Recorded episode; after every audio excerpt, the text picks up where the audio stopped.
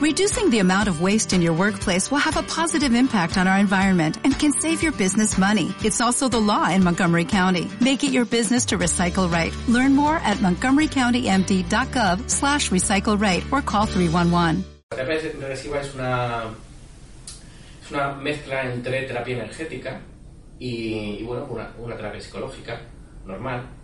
Mm, Se basa mucho en una flecha descendente, que en, en psicología lo que hace simplemente es eh, hacer unas preguntas cada vez más profundas y cuando esas preguntas han llegado a un momento de, de claridad, un momento crítico, bueno, pues empiezan a surgir emociones y empiezan a surgir los síntomas que se llaman en, en, psicología, bueno, en, en terapia regresiva. Un síntoma es una emoción fuerte, una emoción intensa, o es, eh, bueno, o realmente puede ser un dolor. O sea, si yo, por ejemplo, tengo un dolor en la rodilla que no se me va y no hay causa médica, se me inflaman las articulaciones de la rodilla, ¿por qué? Si yo no estoy haciendo ningún ejercicio, ¿no? Bueno, pues seguramente tenga que algo con, pues, una parte psicológica que esté afectando a esa rodilla. Eh, esto parece muy, muy abstracto, pero cuando hablamos con un fisioterapeuta, por ejemplo, yo cargo los gemelos. ¿Qué significa cargar los gemelos? Bueno, pues según mi fisioterapeuta yo cargo los gemelos. Y claro, la explicación de, de por qué carga una persona los gemelos, por qué sus problemas, sus emociones, algo, por qué los carga los gemelos. Bueno, es una forma básica de los animales de defensa. Entonces, por ejemplo, tú ves un perro que le van a atacar, se planta en el suelo y su forma de defenderse es enraizarse. ¿Vale? Se ponen como, pues nosotros seguimos haciendo lo mismo. Entonces, si yo me siento inseguro, me siento atacado, me siento en una situación un poco más vulnerable, yo particularmente tenso gemelos, de forma que cargo gemelos. Entonces, esto, mmm, ¿cómo se aplica esta, este término a una terapia regresiva? Bueno, ¿por qué yo estoy cargando la rodilla? ¿Por qué yo estoy cargando el codo? ¿Por qué yo estoy cargando el estómago? ¿Por qué mi cerebro ha decidido que mi problema lo va a guardar en la espalda, lo va a guardar en los hombros, lo va a guardar en cualquier parte del cuerpo? Básicamente es un mecanismo de defensa, es decir, yo tengo una emoción, no la sé gestionar, una de dos. Hago dos, dos cosas fundamentales. O la guardo en el cuerpo y, lo tenso ahí, guardo esa tensión en, el cuerpo y bueno, ya se solucionará. O una cosa muy, muy divertida, que a todos nos ha pasado, que es lo lanza al futuro. Lo lanza al futuro es esto. Tengo una emoción, tengo el cuerpo lleno, no sé qué hacer con esto. Bueno, te lo tiras a ti mismo al futuro. Entonces de repente esto pasa y cuando tú estás en el futuro tranquilamente, en la oficina, en casa, o con unos amigos, tomando un café o lo que sea, de repente te llega una emoción visceral, que no sabes de dónde, de dónde ha venido, y dices, y, o te enfadas, a lo mejor estás discutiendo con, una persona o hablando normalmente y dice algo, una palabra, simplemente una palabrilla, y pasas de 0 a 100. Bueno, pues te ha caído una de esas que has lanzado a futuro, ¿no? Entonces, eso es una forma de gestionar las emociones errónea realmente. O yo estoy cogiendo una emoción fuerte y la estoy o somatizando, es decir, volcándola en el cuerpo, o lo que estoy haciendo es no gestionándola y dárselo a mi yo futuro para que lo gestione. Eso, por ejemplo, lo hace mucho, eh, bueno, lo hacemos cuando no queremos enfrentarnos, por ejemplo, a un duelo. Otro día hicimos un duelo y es, bueno, cuando perdemos a alguien, muchas veces las emociones cogemos y las tiramos. Yo no quiero sentir esto en mi vida, ¿no? O luego también, si estoy sufriendo un trauma, me están atropellando, me están violando, me están dando una paliza, me está traicionando un amigo, me están desnudando en público, cualquier cosa que, que me suponga un trauma, realmente eh, es muy difícil de gestionar en ese momento. ¿Y qué, pasa cuando lo gestionamos? Pues o somatizamos o tiramos al futuro. ¿De acuerdo? Esto de tirar futuro es una forma un poco coloquial de expresarlo, pero, pero es muy visual porque mmm, también es muy visual estar en el futuro tranquilamente andando por la calle que te llega una emoción que no sabes de dónde te viene, ¿no? O una ira, de repente esos días que te levantas y estás muy enfadado. ¿Por qué estás enfadado ese día? ¿Qué ha pasado? ¿Qué, o sea, ¿qué ha pasado en tu día para que este día particularmente estés cruzado? Bueno, pues algo ha pasado. Bueno, pues el término este de tirar al futuro es muy visual, ¿no? Estás tranquilamente y te da y te quedas, te quedas bloqueado. ¿Vale? Y bueno, pues entonces lo que hacemos con terapia regresiva es volver a este punto del pasado en el que tenemos una gestión incorrecta de esa emoción y desanclarlo.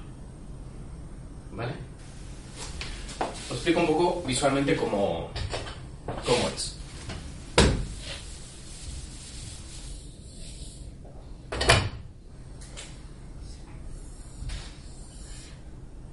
Temporal.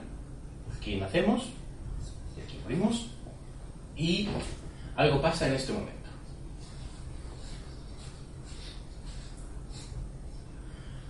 Si es una cosa que realmente no nos afecta o que no nos genera ningún trauma, esto pasa de largo.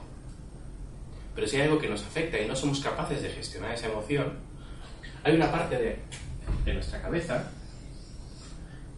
aquí nos aproximamos más al término esto de tirar al futuro, que se queda pendiente de este trauma y eh, avisándonos en el caso de que se vuelva a repetir, o un indicador de que se vuelva a repetir. Eh, cerebralmente hablando viene, es muy claro cuando eh, vamos por, por, por, la carretera, nos, pica, nos pita un coche, nos apartamos, la siguiente vez vamos a mirar. Siempre, ¿no? Entonces, si alguien se me muere o me han traicionado, lo lógico es que yo deje un sistema de alerta en ese momento diciendo no vuelves a confiar. Jamás. ¿Vale? ¿Por qué? Porque te van a traicionar y te van a hacer daño. Entonces, eh, lo mismo pasa, por ejemplo, con el ridículo, la vergüenza, ¿no? Oye, estoy delante de un grupo de niños y de repente me, pues me bajo los pantalones. Claro, típico que se hace en, pues en, el colegio, ¿no? Para torturar. Bueno, pues en ese momento yo siento vergüenza y automáticamente todo eh, mi cuerpo se queda en alerta, se queda en, en tensión y sale una parte mía y se queda en ese puntito y te dice, atención, en caso de que vuelvas a tener gente mirándote, en caso de que vuelvas a tener alguien detrás, en caso de que vuelvas a tener los pantalones flojos, en caso de que vuelvas a tener un montón de alertas, mmm, prepárate porque te pueden hacer la faena. Entonces tú reaccionas como reaccionaste en ese momento. Decir, has cogido ese recuerdo y lo estás reviviendo porque hay algo en tu entorno que lo activa. Entonces, ¿cuántas cosas activan nuestro comportamiento? Miles, millones, o sea, muchísimas cosas que han pasado en nuestra vida activan el comportamiento una y otra vez, constantemente. Nosotros, de, hecho, somos fruto de, de, esos comportamientos, porque la primera etapa de la vida, de 0 a 7 años, todos los eventos que van pasando, bueno, vamos a hablar de menos 0,9, es decir, desde esa concepción, que veremos que es un momento en el que existe una conciencia, porque se puede, regresar, se puede regresar a ella y percibir qué están diciendo los padres, qué están diciendo los hermanos. Por ejemplo, el otro día hablando con una chica, eh, dice, pues estoy, estoy enfadada, estoy muy enfadada. ¿Y es sentimiento de tu madre o es tuyo? Dice, no, es mío. ¿Y a qué se debe que sea tuyo? Es que me quieren abortar. Interesante. Llevas encabronada desde aquí. Llevas enfadada desde aquí. Desde este momento, antes de nacer, ya estabas enfadada. ¿Con quién? Con quien te quería abortar. Entonces na nazco y lo primero que tengo es un rechazo a mi madre tremendo. O rechazo a mi padre, que es el que lo dijo, ¿no? Bueno, pues esto ocurre eh, y ocurre mucho. Entonces, esto de recordar parece que, que se limita a nuestra vida consciente, pero se limita a otros, a otros eventos también del pasado. Entonces, todo lo que ocurre en este tiempo genera un comportamiento crucial que va a ser nuestra estrategia, de supervivencia durante el, resto de nuestra vida. Entonces, yo quiero aprender mi estrategia básica de supervivencia. Y cualquier cosa que me pase la voy a guardar porque es una estrategia básica de supervivencia. En este momento es lógico y funciona muy bien porque tenemos a lo mejor dos años, me han quitado el juguete y yo sé que si cojo el juguete así, no me lo quitan. Pero si de repente eh, tengo una pareja y bueno, pues estamos intentando eh, pues unirnos, vivir juntos y yo con las cosas mías soy muy posesivo y la incluyo a ella dentro del grupo, por ejemplo, le incluyo a él dentro del grupo y soy muy posesivo con este tipo de cosas, al final el mandato de un niño de dos años de no me quites el juguete que es mío se expande a una pareja, a un trabajo, se puede expandir a miles de situaciones, ¿no? Me podéis interrumpir siempre que queráis, ¿de acuerdo? Veis un poco el patrón de supervivencia, ¿no? Entonces, si yo eh, tengo un nivel de conciencia 100, pongamos, ahora mismo, ¿qué nivel de conciencia tenía cuando tenía dos años? Bueno, seguramente que 0,3, o 2, o 5, o 7. Entonces, mi conciencia actual de nivel 100 está obedeciendo ciegamente a un ser, nosotros mismos de pequeños, de conciencia 2. Claro, es un mandato muy fuerte. Es un mandato muy fuerte que afecta a muchas partes de nuestra conciencia, porque de ese 2 han salido 100. ¿Cuántas partes de ese 100 está metido ese mandato? Pues a lo mejor en toda nuestra vida, en toda nuestra existencia, en la familia, en el trabajo, en los amigos, en nuestra relación con nosotros mismos, en querernos o no querernos. Hay un montón de información aquí que realmente está afectando a nuestra vida. Entonces, cuando volvemos a ese punto con un nivel de conciencia 100, hacemos consciente lo inconsciente y nos damos cuenta que hay un mandato, hay una sentencia que nos está ordenando o nos está previniendo ante una cosa que es ilógica para mí, porque yo ya tengo nivel de conciencia 100. ¿Veis un poco el sistema, no? Entonces, claro, cuando yo tengo un nivel de conciencia 100 y vuelvo al nivel de conciencia 2, es, lógico, vamos, es logiquísimo es obvio que no tengo que gestionarme así. Pero en tu inconsciente, tu, tu conciencia, la, parte inconsciente de tu conciencia, eh, piensa que todavía estás ahí. Porque nuestra conciencia es eterna, ¿no? Gente que lo llama alma, el alma es eterna. Bueno, mi conciencia es eterna, yo soy consciente desde el minuto cero hasta que me muero. Bueno, y después también, según, según creencias, según esta filosofía que. Esta parte filosófica de, de la, terapia regresiva también es verdad, es decir, trasciende de otra forma. Bueno, hay muchas eh, religiones, muchas filosofías que hablan que hay una trascendencia después, ¿no? Pero esa conciencia entonces sigue, sigue ahí funcionando. Y si luego existe otro futuro, mm, en otras vidas, o pongamos, o, o en otra civilización, o, o volvemos al principio de nuestra vida, yo que sé, cualquier cosa que sea, esa conciencia sigue estando ahí.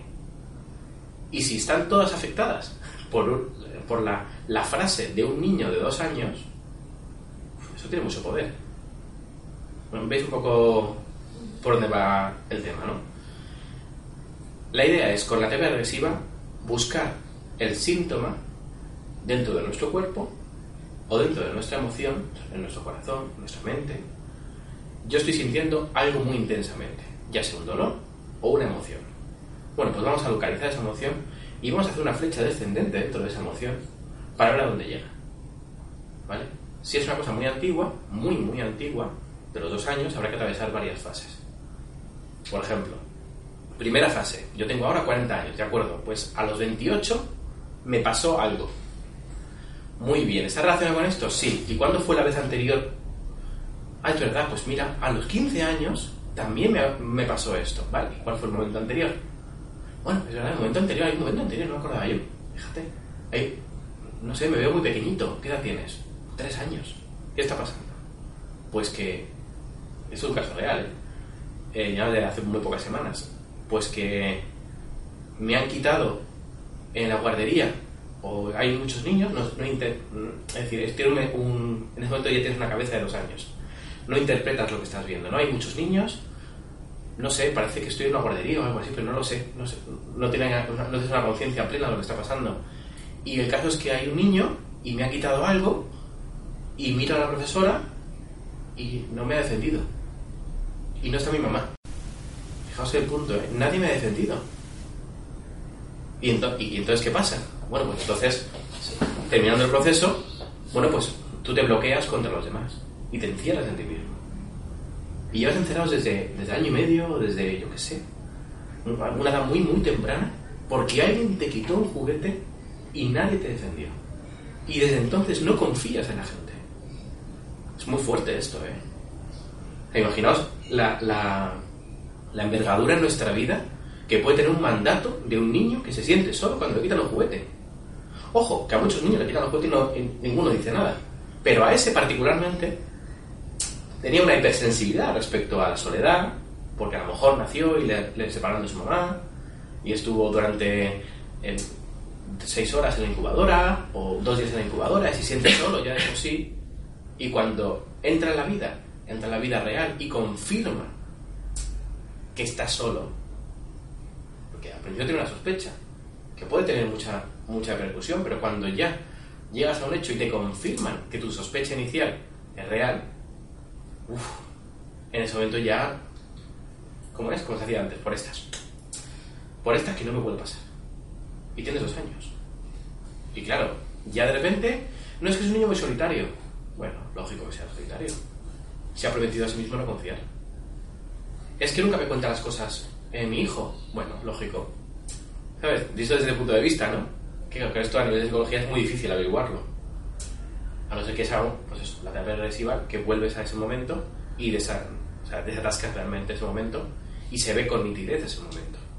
Entonces la gente lo revive, revives ese momento, revives el trauma, ves cómo está eh, tu corazón, cómo siente tu corazón, cómo siente tu cuerpo, cómo están tus músculos, cómo está todo. Y encuentras seguramente una parte tuya desde, desde arriba diciendo, fíjate, fíjate, fíjate lo que, lo que te han hecho, quédate ahí. O sea, no vuelvas a confiar. Bueno, pues, vale, pues mira, parte de ahí arriba, ya no te quiero ahí, voy a quitar esta alerta, voy a sanar mi corazón, voy a sanar mi cuerpo, y de ese momento te programas o te reprogramas para confiar. Curioso, ¿no? ¿No se merece tu familia lo mejor? Entonces, ¿por qué no los mejores huevos? Ahora, Egglands Best están disponibles en deliciosas opciones. Huevos clásicos, de gallina libre de jaula y orgánicos de Egglands, que ofrecen un sabor más delicioso y fresco de granja que le encantará a tu familia. En comparación con los huevos ordinarios, Egglands Best contiene la mejor nutrición como 6 veces más vitamina D, 10 veces más vitamina E y el doble de omega 3 y B12. Solo Egglands Best. Mejor sabor, mejor nutrición, mejores huevos. Visita egglandsbest.com para más información.